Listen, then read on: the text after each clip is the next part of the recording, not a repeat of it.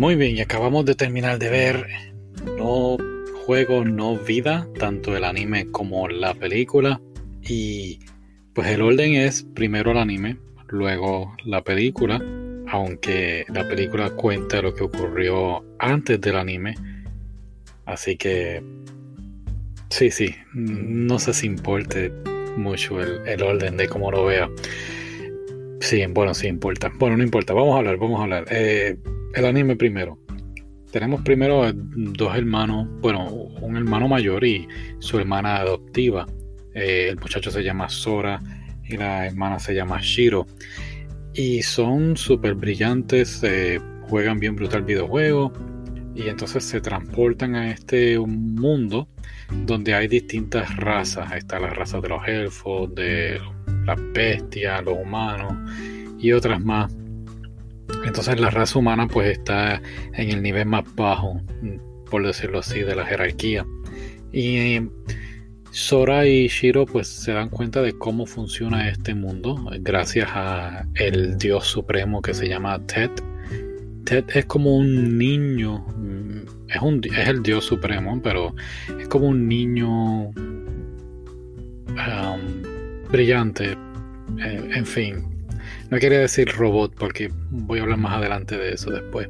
Pero um, gracias a Ted que les explica las reglas de, este mundo, las reglas del juego, pues entonces ellos van desafiando a las razas poco a poco hasta subir entonces la raza humana de, pues de nivel, ¿no? De jerarquía.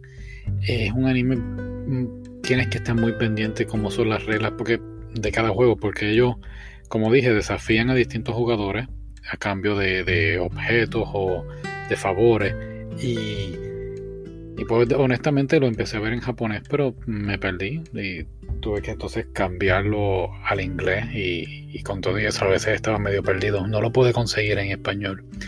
Así que me gustó, estuvo muy bueno. Eh, mucho fanservice, si eres de esos que les gusta un poquito eso. Eh, lo que sí puedo decir es que, pues lamentablemente, no tuvo una temporada 2 y creo que es más bien porque pues cada episodio era lo mismo, ¿no? Ellos se enfrentaban a alguien y, como los dos son tan brillantes y sabían ya de antemano qué es lo que iba a pasar porque ellos tienen mucho conocimiento, pues no tenían rival, por decirlo así. Así que era un poquito pues más de lo mismo cada episodio repetitivo. Eh, en ese aspecto pues no, no sé, no, no me gustó mucho.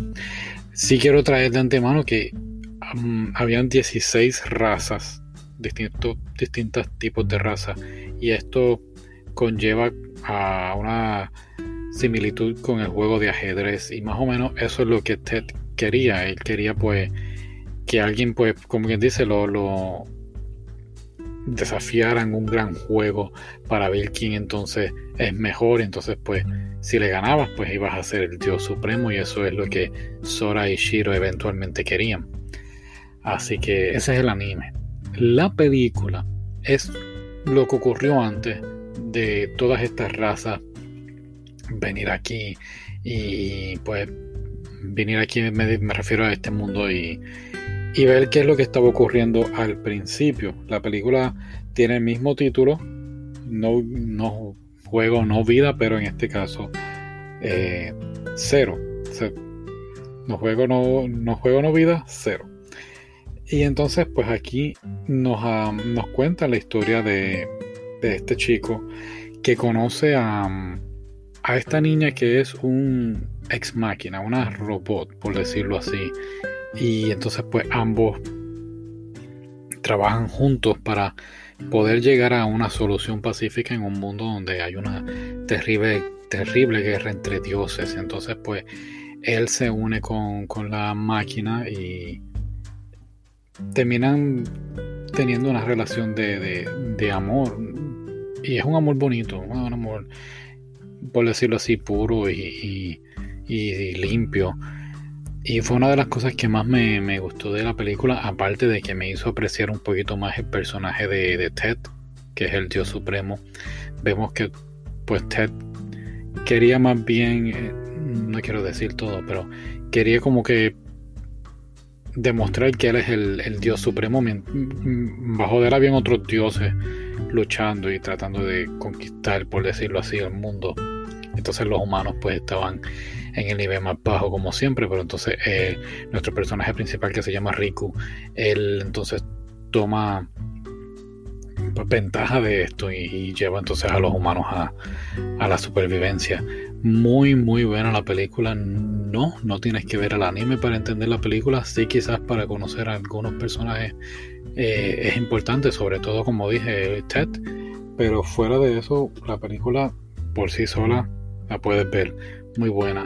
Muy buen anime, lamentablemente pues solamente hay que buscar mangas o las novelas para ver qué ocurre al final, aunque nos podemos llevar, llevar una idea de qué ocurrió. Ok, gracias, bye.